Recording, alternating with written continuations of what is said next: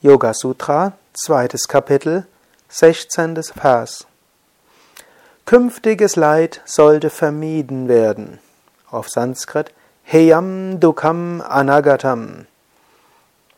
Oder noch korrekter Heyam Dukam Anagatam. Hm? Noch nicht eingetretenes Anagatam, Leiden, Dukkha, ist zu vermeiden. Heyam. Hm?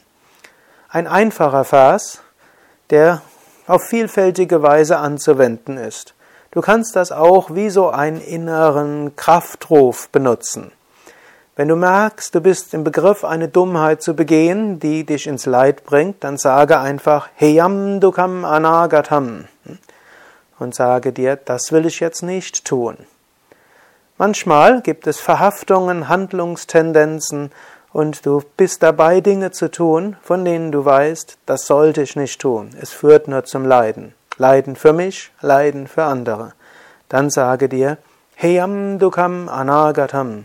Künftiges Leid ist zu vermeiden.